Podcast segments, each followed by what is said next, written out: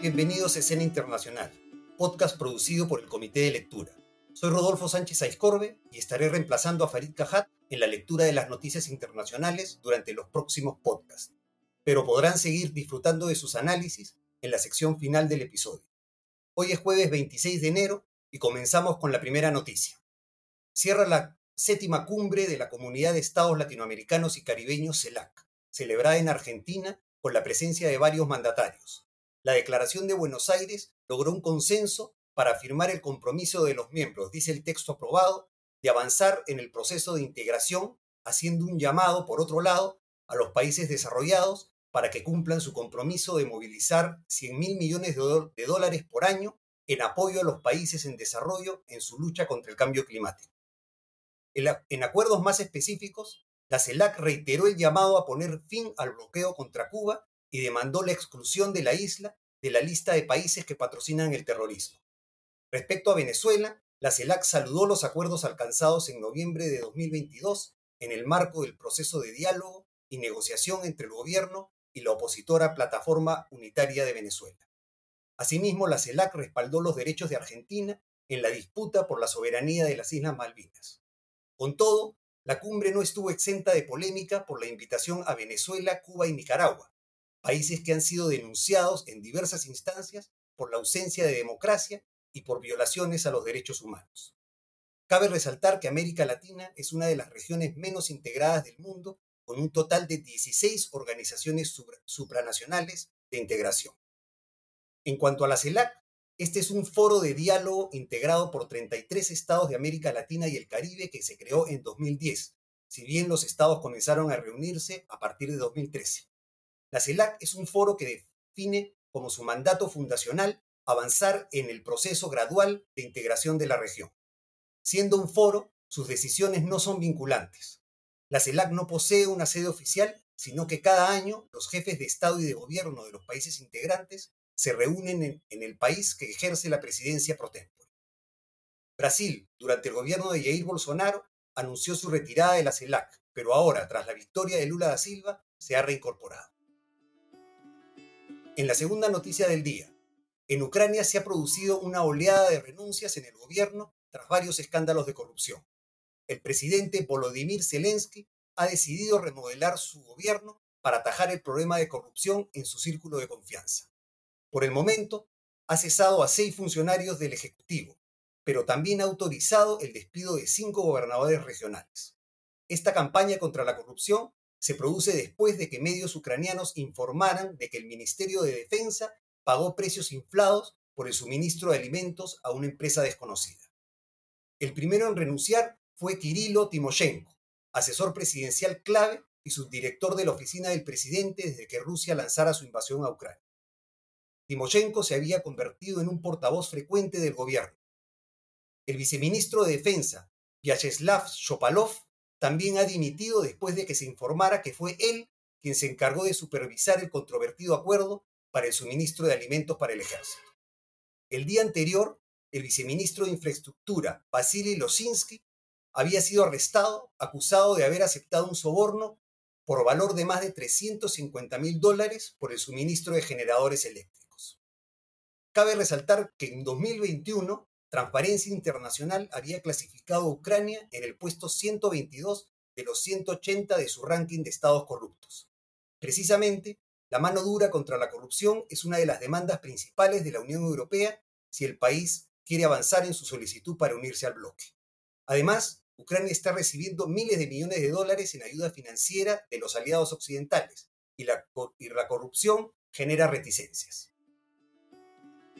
Y finalmente, en la tercera noticia del día, la ONU rebaja de 3,1% a 1,9% su previsión de crecimiento para la economía mundial en 2023.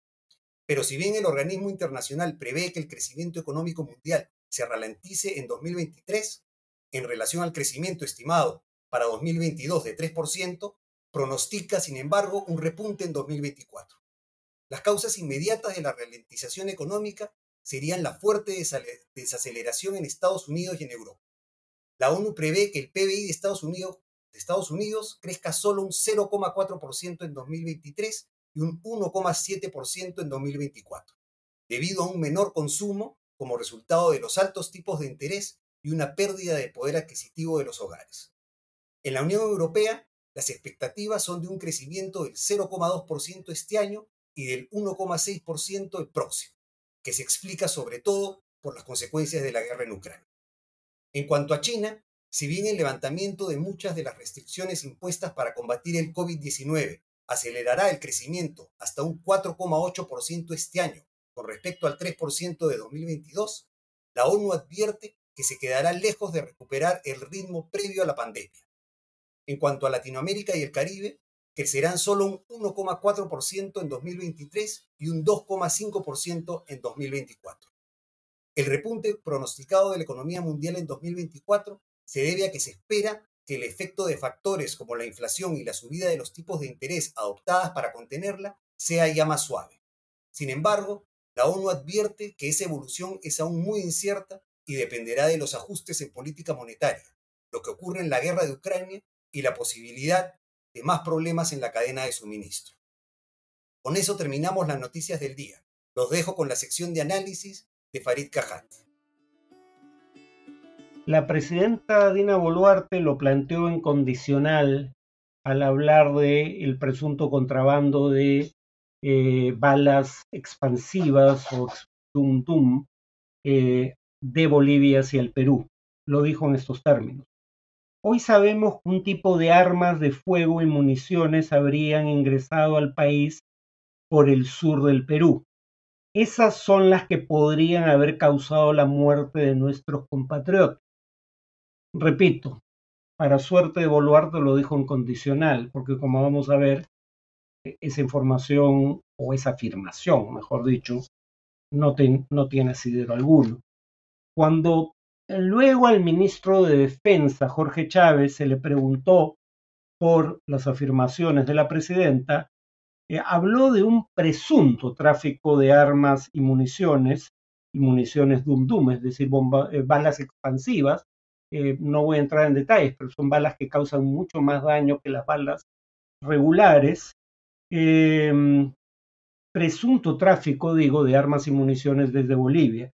Y cuando se le pregunta por pruebas, la única evidencia a la que se refiere son los dichos, primero de un diputado opositor acérrimo al gobierno del MAS en Bolivia, Erwin Bazán, y afirmaciones de una congresista chilena. No voy a eh, mencionar a la congresista chilena, porque cuando uno revisa sus afirmaciones no son en torno al tema del presunto tráfico de armas y municiones desde Bolivia hacia el Perú.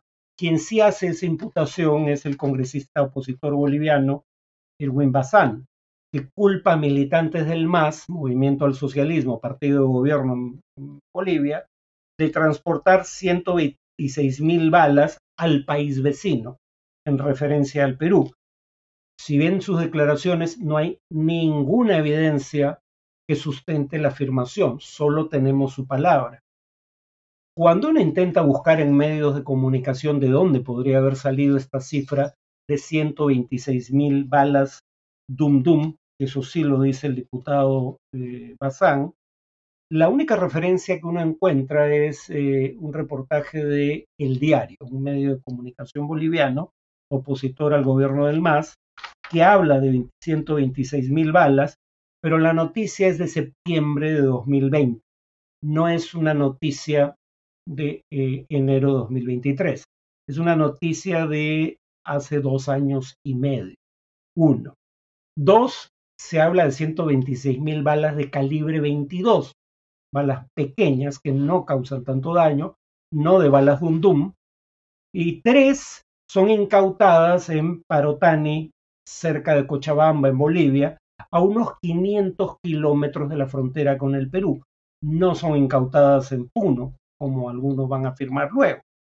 De hecho, el viceministro de Régimen Interior y Policía del gobierno de Yanín Áñez, enemigo del MAS, eh, ella contribuye a derrocar al gobierno del MAS, el, viceministro Javier Isa dice en su momento sospechar, según la cobertura de El Diario, que eran balas destinadas a Chapare en Bolivia, zona cocalera de Bolivia.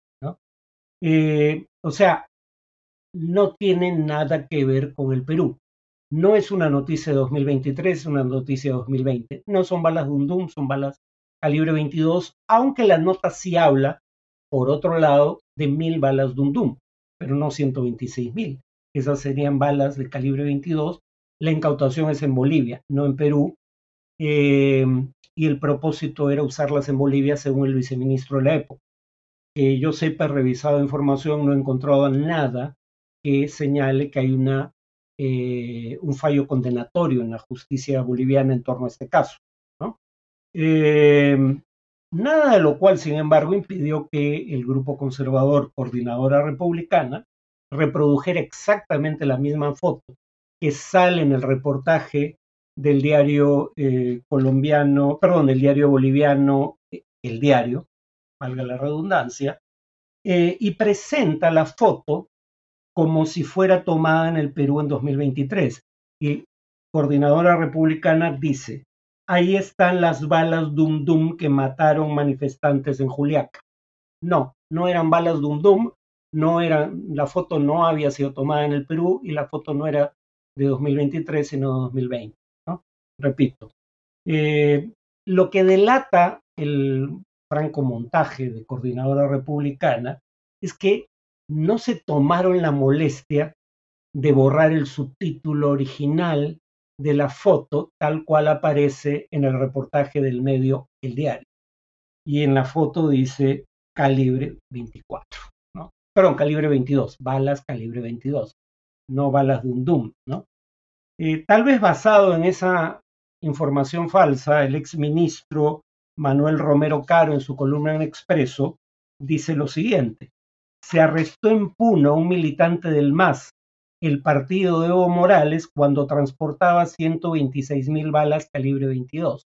Jamás se detuvo a un militante del MAS con 126 mil balas en Puno.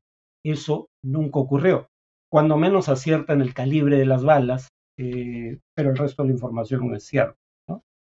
Eh, pues en otras palabras, no existió tráfico de balas expansivas desde Bolivia hacia el Perú. No hay ninguna evidencia de eso y probablemente por eso, días después, ya no oyen hablar del tema.